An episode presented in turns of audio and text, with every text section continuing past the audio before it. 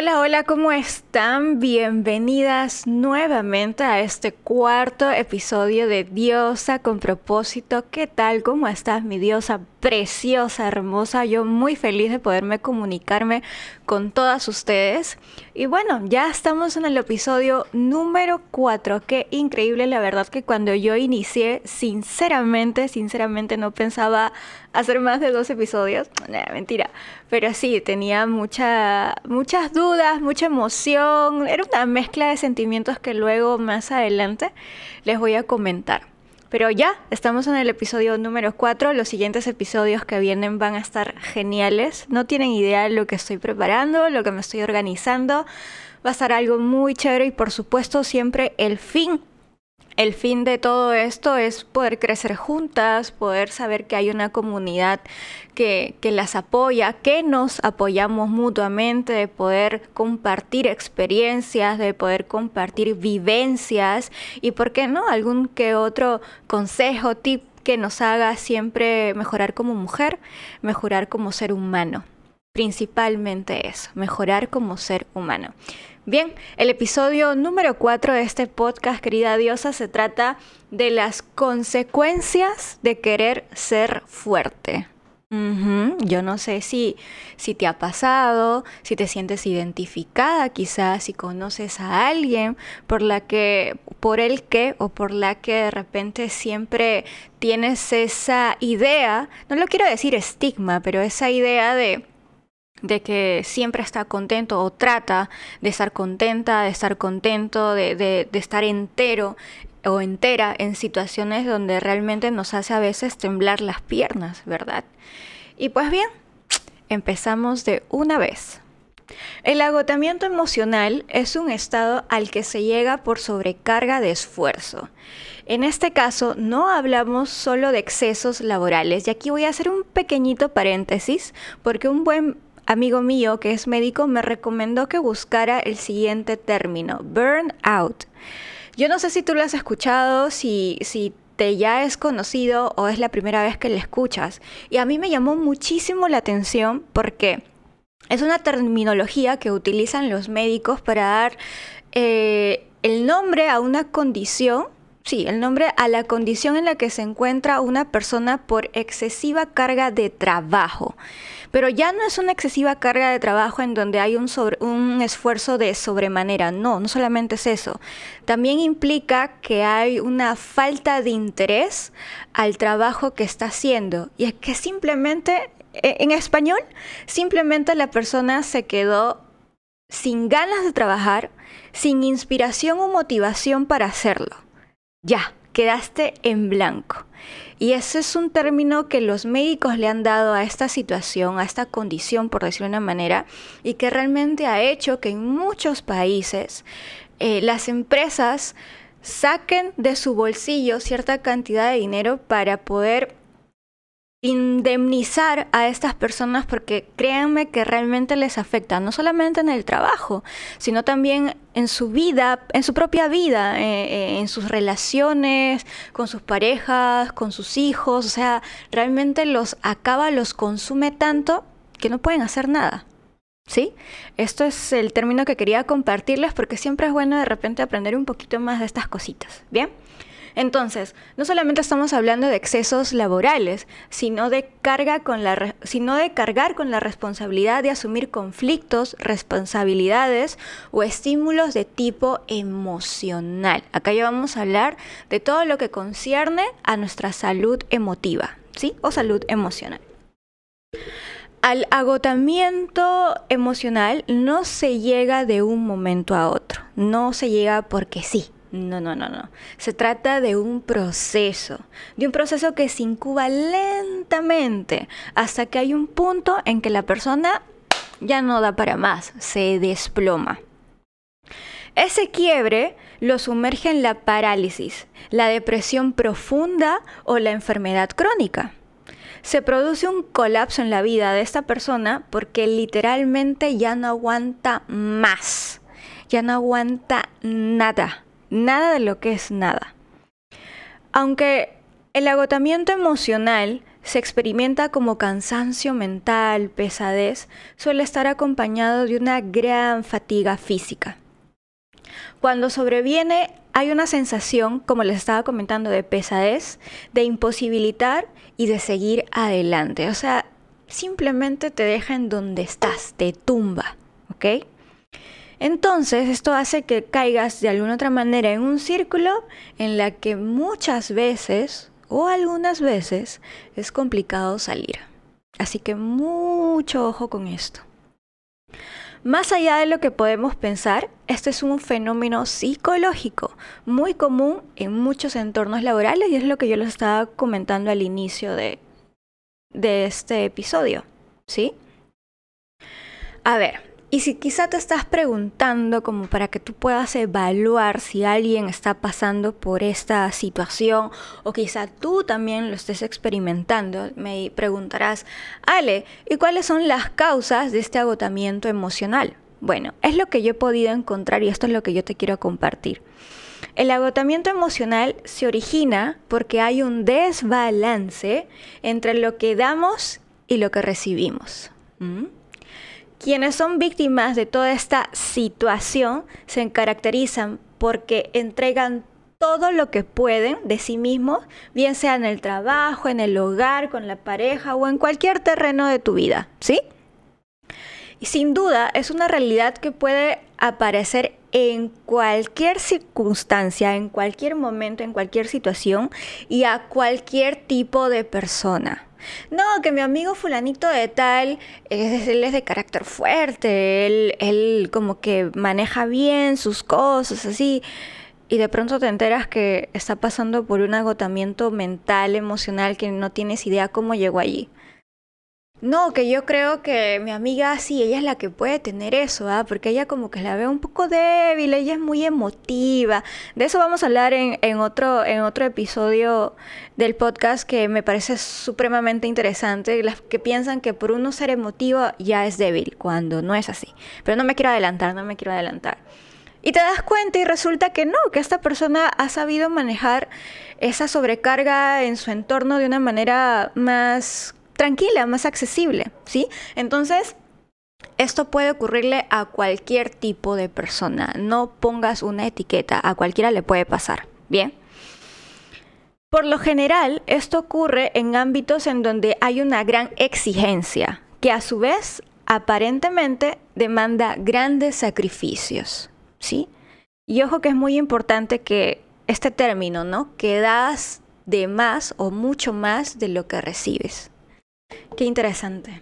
La fatiga emocional puede darse, por ejemplo, en un trabajo en el que hay un alto riesgo de despido o en hogares cuyos miembros están llenos de problemas y demandan atención.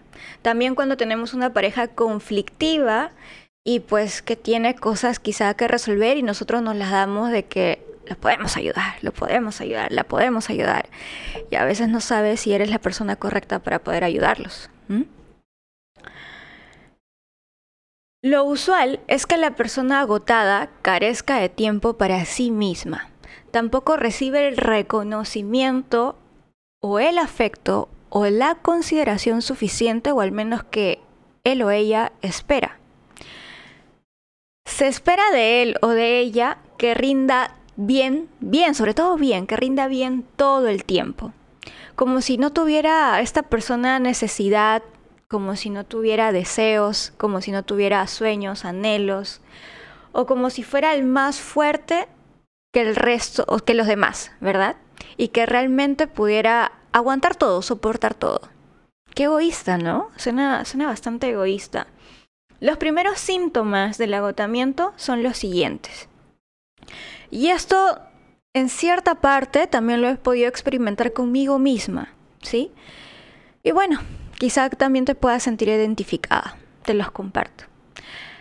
Antes de que aparezca el agotamiento emocional propiamente dicho, se presentan algunos indicios que lo puedan estar anunciando. Se trata de señales a las que por lo general no se les da mucha importancia. Si se les otorgara, quizás podrían tomarse, si les prestáramos atención, mejor dicho, quizás se, les, los podíamos detectar justo a tiempo o o lo más, o lo más antes posible para poder cambiar esta situación. ¿Cuáles son estos síntomas, Alet? Quizá ahorita te estás preguntando. Lo primero, cansancio físico. La persona se siente fatigada con frecuencia. Desde que abre los ojos experimenta como si fuera su día excesivamente arduo a lo que le espera, a lo que cree que pueda, que pueda pasar. Siente como si le hubiera arrollado un camión encima y no tiene ni fuerzas ni para ir al baño. Así que lo primero es cansancio físico. Segundo, insomnio. Cuando estás pasando por situaciones de gran presión, créeme que se te hace muy difícil dormir. Muy difícil dormir. Por contradictorio que parezca, una persona con agotamiento emocional tiene dificultades para dormir. Siempre tiene problemas que le dan vuelta a la cabeza y hace que sea difícil conciliar el sueño. Eso sí te lo puedo decir con seguridad. Irritabilidad. Hay molestia y pérdida del autocontrol con cierta frecuencia. La persona agotada se ve de muy mal humor y es demasiado sensible a cualquier crítica o gesto de desaprobación. ¿Algo no le gusta? ¡eh! Ya está reaccionando. Cuarta, falta de motivación. Quien sufre de agotamiento emocional comienza a actuar mecánicamente, como si estuviera obligado o obligada a hacer lo que hace todo el tiempo. No siente entusiasmo, no siente esa pasión, esa chispita para hacer las cosas, y mucho menos intereses en sus actividades.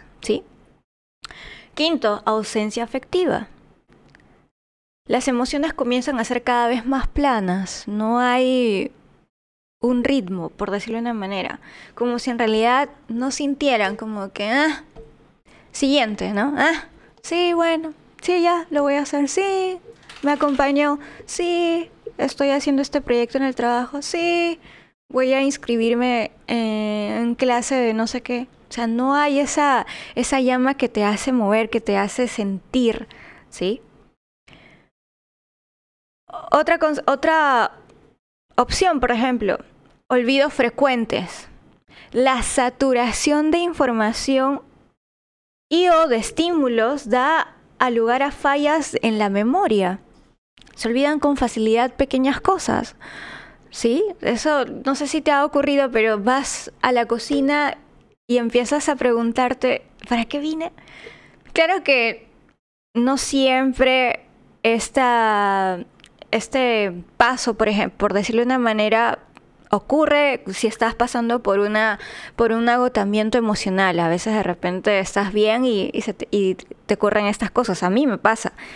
Pero estos olvidos de, acciones que, son, que son frecuentes en una persona que tiene agotamiento emocional sí les pasa muy, muy, muy, muy a menudo simplemente estás enfocado en la nada y, te olvidas, te olvidas realmente de lo que vas a hacer. Y finalmente, dificultad para pensar.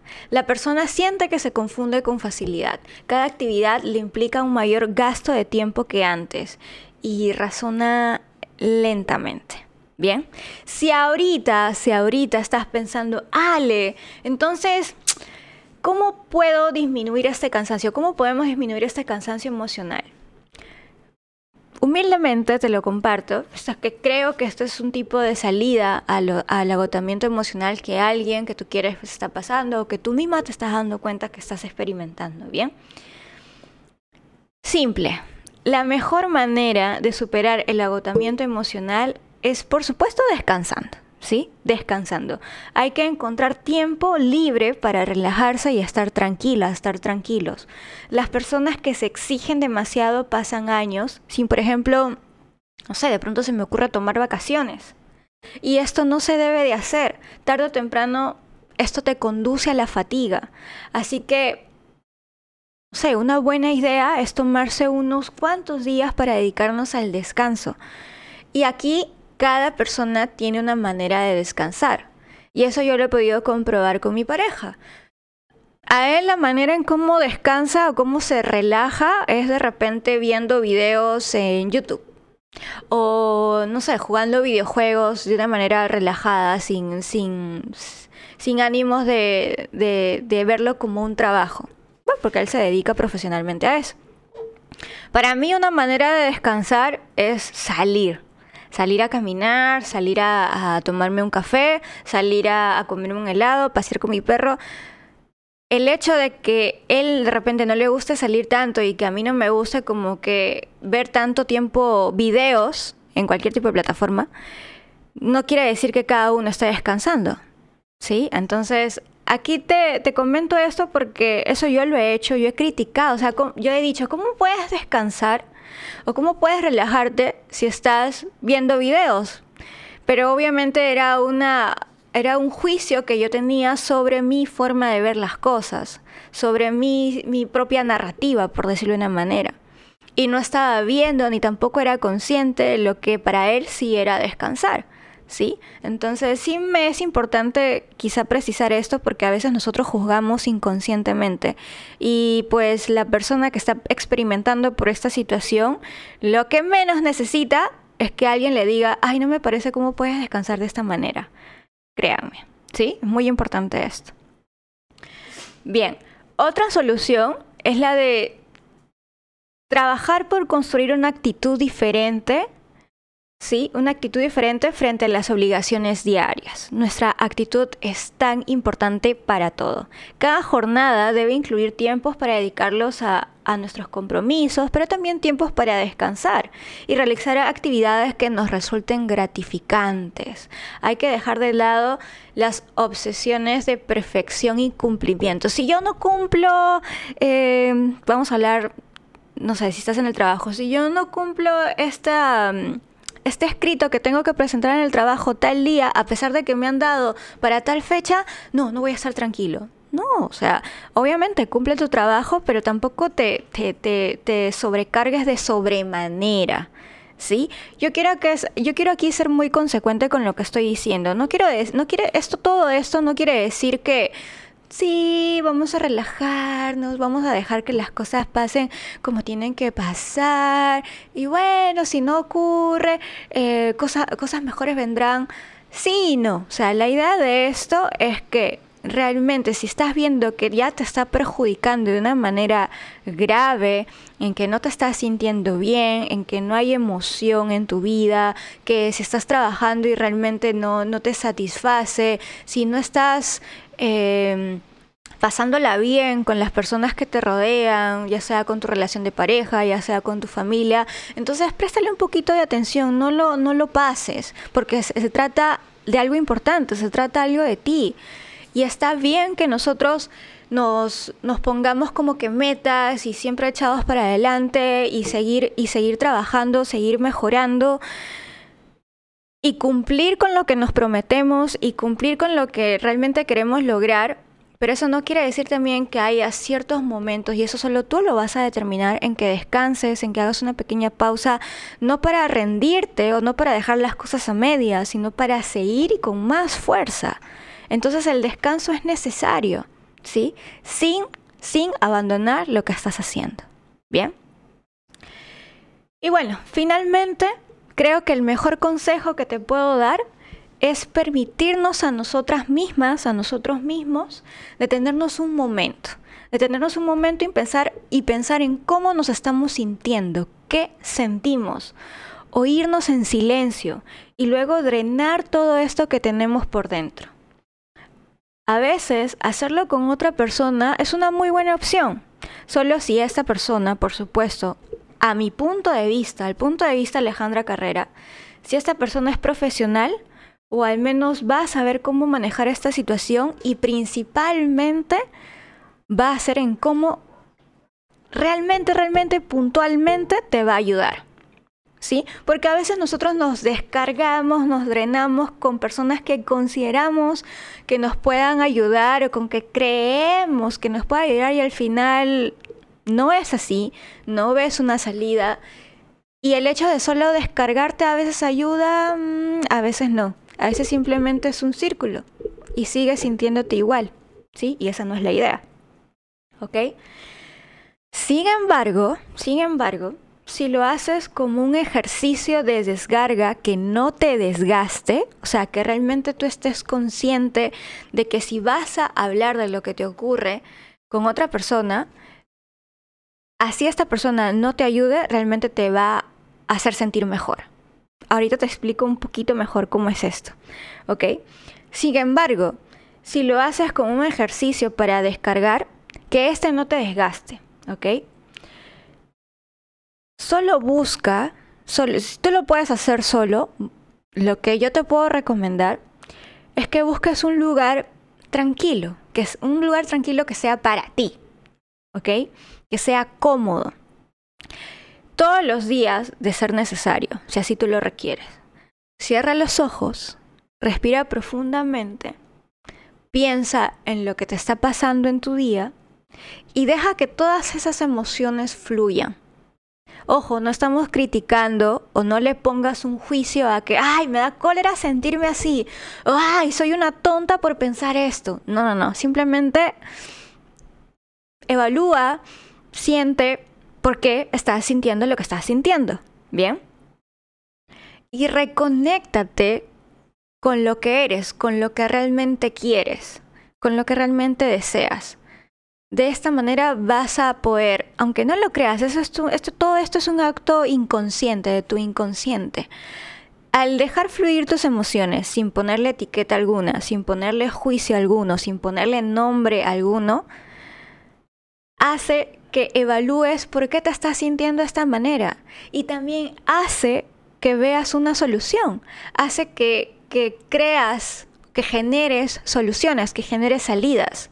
Y eso es lo más importante de todo esto, que tengas salidas, que tengas la luz al final del túnel, que tengas las soluciones a lo que estás sintiendo, a, lo que estás viviendo. ¿Sí? Es fundamental, y, y acá quiero terminar con esto. Y es que también ha sido muy importante para mí. Es fundamental desarrollar una actitud de comprensión y bondad con nosotros mismos. Yo no, no recuerdo bien si este, este tema lo toqué en alguno de los episodios anteriores, pero en el primer e, episodio, de que la mayoría de nuestros pensamientos siempre, no siempre, la mayoría, la mayoría de nuestros pensamientos son malos no sé, siempre ponernos en el peor de los casos, ¿verdad? Eso yo lo hablé en el primer episodio.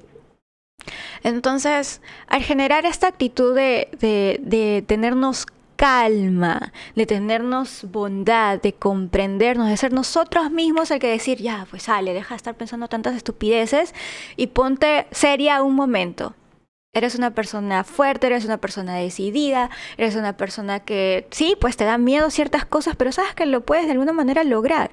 O sea, eso es implantar, sembrar una actitud de, de amor. Sí, puedo decir eso, de amor hacia nosotros mismos. Y eso es lo que te invito a hacer el día de hoy. De que tengo, por eso creo que la palabra mayor utilizada en estos meses en mí ha sido tranquilidad, calma pero no, no sé si con los demás, obviamente con los demás también, pero para que lo tengas con los demás, primero tienes que empezar contigo misma, contigo mismo. Ten calma, paciencia. Ese es mi mantra, creo, paciencia, respira. Entonces es importante desarrollar esta actitud de tranquilidad, de bondad, de amor con nosotros mismos. Porque de lo contrario, más tarde o más temprano, nos va a ser muy difícil muy difícil salir adelante, salir eh, con la frente en alto en una situación del tema del día de hoy, de este agotamiento emocional. Así que mucho cuidado, mucho, mucho, mucho cuidado. Lo que más necesitamos en nuestra vida es tranquilidad, es paz. Quizá no siempre lo vamos a tener porque la vida es un vaivén de cosas, o sea, pueden pasar cosas lindas, pueden pasar cosas feas, cosas horribles, cosas preciosas. Lo que depende más, y quizá ya lo has escuchado, pero te lo vuelvo a repetir porque es completamente cierto, vale más tu actitud con la que enfrentas las cosas que te pasan que las mismas cosas que te ocurren. ¿Sí? Espero que el episodio del día de hoy te haya servido. Yo sé que sí, yo sé que sí, te lo hago con mucho amor, con mucha ilusión a mejorar, a sanarnos, a crecer cada día más y que tengas unas relaciones de calidad. Eso es lo que queremos. Te veo en el siguiente episodio. Bye bye.